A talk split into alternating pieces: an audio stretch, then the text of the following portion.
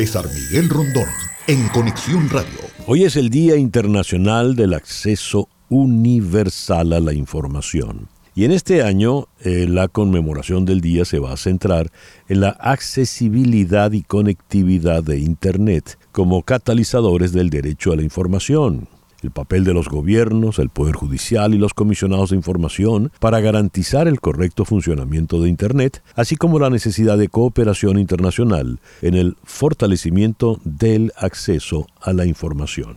Para abordar el tema vamos a contar hoy con la muy muy destacada periodista Marianela Balbi. Ella es la directora ejecutiva de IPIS Venezuela, IPIS Instituto Prensa y Sociedad. En este momento ella está en Ciudad de México. Marianela, gracias por sumarte a nuestro foro en la mañana de hoy. Muchas gracias César Miguel por esta invitación en este día muy relevante para, para ese derecho que no, no lo vemos muy claro, pero es fundamental, tan, tan fundamental como el de la libertad de expresión. Y en la ciudad de Buenos Aires está Ariel Corgatelli. Ariel es eh, comunicador especializado en tecnología y redes sociales. Ariel, muy buenos días, gracias por sumarte a nuestra conversación. Hola, ¿qué tal? Buenos días, César Miguel. Un gusto por, por estar también participando de, de este día tan importante. ¿Qué es el día de hoy? Día de acceso a la información.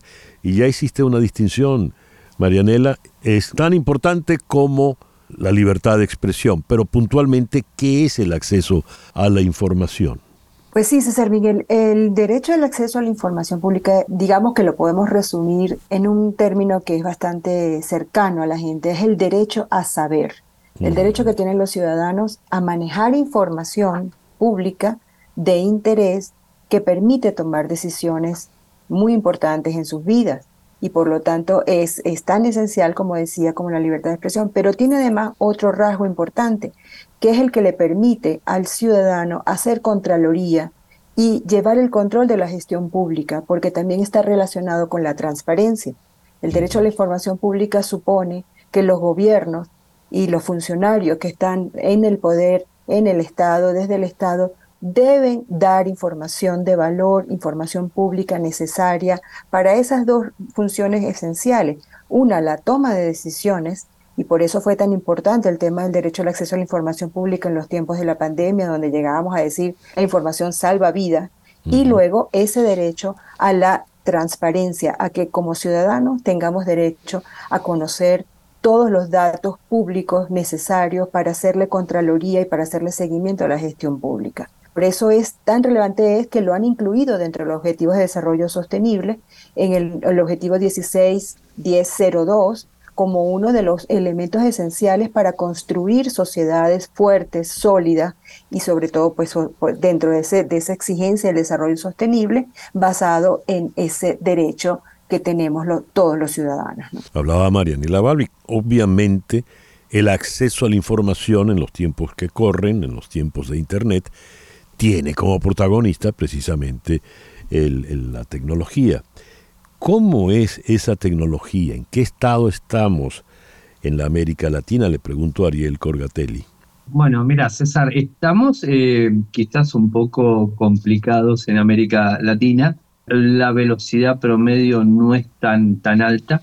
Eh, creo que en América Latina, si, si, mal no, no, recuerdo, el que tiene mayor velocidad es eh, Chile, ejemplo, está alrededor de 200 megas este, de conectividad.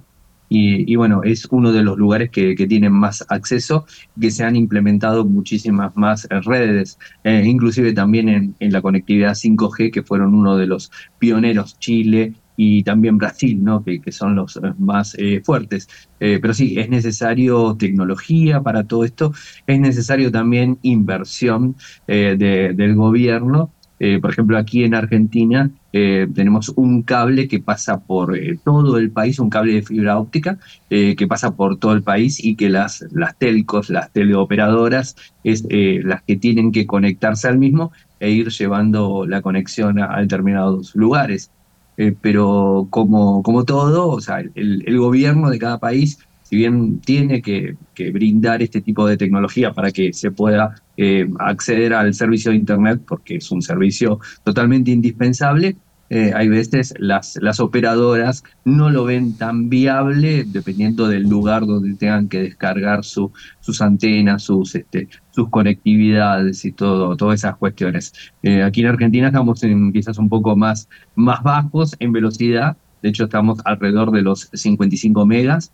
Eh, y esto más que nada también en, las grandes ciudades, ¿no? Eh, porque si salimos un poco de, lo que sería Buenos Aires, eh, digamos, todas las capitales de las provincias, ya la velocidad empieza a caer. Inclusive también los proveedores de Internet móvil también están bajando, ¿no? pero bueno, sí, se necesita mucha, mucha inversión. Mucha inversión de, eh, no, tanto de, digamos, del gobierno, pero sí también de las, de las compañías, ¿no? Hablaba Ariel Corgatelli desde Buenos Aires. Ariel hace mención a la responsabilidad de los gobiernos y entonces eh, leo que el peor acceso a Internet en toda la América Latina es el de Venezuela. Y cuando tocamos a Venezuela y empezamos a hablar del gobierno de Venezuela, entramos ya en, otra dimensión un poco más pastosa. ¿Cuál es la situación de Venezuela? Le pregunto a Marianela Balbi, que es la que dirige IPIS Venezuela. Pues sí, verdaderamente nosotros estamos en los últimos puestos de los rankings, excepto por estas, estas amigas que se destacan en el deporte, como nada más tenemos, los rankings están muy por debajo. De hecho, nuestra, nuestra cifra es de 5.58 megas ¿no? de mm. conexión. Eh, eso, por supuesto que eh, además que tenemos la otra, el otro porcentaje tan bajo que lo acaba de dar también Consultores 21 en un estudio que hizo, ¿no? De 48% de los hogares venezolanos tienen acceso a Internet. Eh, bueno, dice que las zonas mejores son Caracas, los Andes y región central, pero es que esto tenemos que matizarlo, porque en primer lugar los Andes sabemos es la zona con mayores apagones eléctricos y eso por supuesto que afecta el tema de conectividad. Esto también tenemos que matizarlo con el, como bien decía Ariel, con las brechas que se están generando, porque eh, en Venezuela, pues es verdad que, que el Internet del acceso es muy bajo, pero si usted paga puede tener en el mejor de los casos, a lo mejor 25 megas de conexión y bueno, y, eso es un gran, eso es, un, eso es un, gran número para muchos, ¿no? Pero además de eso, tenemos zonas, como lo hemos visto, en donde esa conexión prácticamente no existe. Decía también algunas cifras que la mayoría de las conexiones se están haciendo a través de la telefonía celular, pero entonces tenemos el problema del consumo de datos y la propia precariedad en la que vive el venezolano hoy en día le impide tener unos planes de datos que pueda navegar con sus datos y es a, través de esos datos que está funcionando. Por eso es que el consumo, por ejemplo, de información, y lo relaciono con el tema del periodismo y con el tema de la libertad de expresión, se está haciendo pues mucho a través de WhatsApp y de Facebook. Entonces, porque no hay posibilidad de conectarse a las plataformas digitales y en las plataformas digitales es donde se está haciendo un periodismo independiente más eh, desvinculado de lo que es eh, la, digamos, el, eh, el mensaje y, la, información y la propaganda desde el gobierno. ¿no? Entonces, el tema de la conectividad en Venezuela es, es, es muy grave porque tiene esos matices que además empeoran la situación.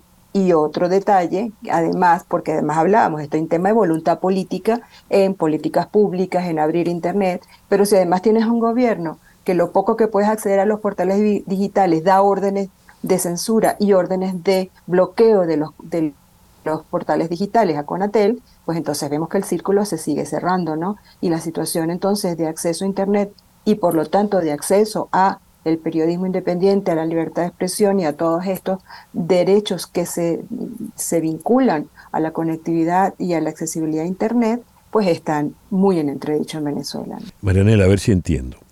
Cuando hablo de libertad de expresión, uno puede establecer fácilmente el dominio de la censura, ¿verdad? Censuro a tal persona para que no diga tal cosa. Tal persona vale tal medio, tal eh, tal periodista, tal cuerpo. En el caso de Internet y el acceso a la información, yo puedo censurar entonces, bien prohibiendo tal portal, por ejemplo, que es lo que acabas de comentar, o con todo ese cerro de dificultades que le pongo al usuario para que tenga conectividad. ¿Es así? Así es, exactamente. No solamente hay una falta de voluntad política para resolver los problemas estructurales, vamos a decir, de incluso de infraestructura y de, y de incluso de inversión, que es verdad que ha habido una mejoría, según han dicho los estudios, pero esa mejoría aún no se siente, entonces crea esas brechas, esas brechas de conectividad. Pero si además de eso le sumas que desde el Estado haces órdenes de censura, incluso con actores privados, con actores privados que están censurando porque están bloqueando los, los portales independientes en Venezuela, entonces, bueno, vemos que el problema se hace todavía más complejo. Le pregunto a Ariel Corgatelli allá en Buenos Aires. Comentaste, Ariel, por ejemplo, que la situación en, en, Argentina hay que eh, saberla distinguir, porque una cosa son las grandes ciudades y otra cuando te vas al interior, te vas a provincias. Este panorama se, puede, se repite así en, el resto de América Latina y se repite pregunto, también entre países. Hay algunos países que están muy por debajo o muy por encima de otros. ¿Cómo funciona esto, Ariel? Y funciona de forma muy variada. Eh, Argentina tiene un microclima bastante complejo a nivel político eh, y, si bien no, no llegamos a, a, las mismas situaciones que tiene, eh, con, que tiene Venezuela, tenemos el, problema de las inversiones. Aquí mm. estamos bastante complicados a nivel económico y la realidad es que no se están haciendo inversiones este, desde las telcos, ¿no? Tenemos, tres telcos y no están haciendo inversiones. Eh, inclusive tampoco se logró que se licite eh, lo que sería el espectro del 5G, así que es, una situación eh, bastante extraña. por lo general en los, en los otros países creo que sucede algo muy similar, eh, pero eh, por lo que tengo entendido, las conectividades eh, inalámbricas, o sea, por, digamos, por redes celulares, creo que son de mejor calidad que lo que podemos ver por este lado, ¿no? Más que nada por el tema inversión de, de las compañías. Aquí en Argentina es muy complejo para las compañías poder invertir, cambiar antenas, ampliar, hacer ese tipo de cosas. En otros países que están obviamente mejor económicamente, no tienen ese inconveniente. Por ejemplo, Uruguay ha tenido tecnología 5G antes que nosotros, de hecho nosotros no la tenemos y pensamos que este año tampoco va, va a estar la tecnología. Eh, y eso ampliaría muchísimo más este, las conectividades en sí, eh, bueno, más allá de lo que serían las conectividades del hogar, eh, pero bueno, eso creo que es, es, un cambio importante y en los otros países eso eh, avanza. Eh, por ejemplo, recién Marianela decía el, tema de que los venezolanos podrían tener conectividad vía operador telefónico, o sea, celular. bueno, aquí quizás es un poco más complicado por el tema de de los, este, de los de las antenas que tenemos que estar eh, colocando, eh, pero bueno, en otros países me parece que es diferente, inclusive también los abonos son diferentes a los nuestros. Acá los abonos son bastante costosos y, y las inversiones que se hacen en otros países inclusive hablemos de Bolivia, hablemos de Paraguay, eh, están haciendo inversiones, están teniendo más tecnología ¿no? Eh, avanzada, no tienen los problemas económicos. Creo que se resume un poco al tema económico. Aquí en Argentina, si bien se puso un cable completo de fibra óptica, la realidad es que las inversiones se, complican, ¿no? O sea, em, es, es, un tema siempre económico el nuestro. Ya lo veo. Hablaba Ariel Corgatelli en Buenos Aires. ¿no? El tiempo se nos ha agotado, pero no quiero eh, despedir y quiero aprovechar la presencia de Marianela Balbi, porque tengo acá, Marianela, que hoy se presenta el informe de la Red de Mujeres Constructoras de Paz, las más jóvenes, las más vulneradas allá en, en Venezuela, el impacto de la crisis venezolana en las mujeres entre 18 y 24 años. Y tengo entendido que IPIS ha participado de este informe. ¿Qué nos puedes comentar, Marianela?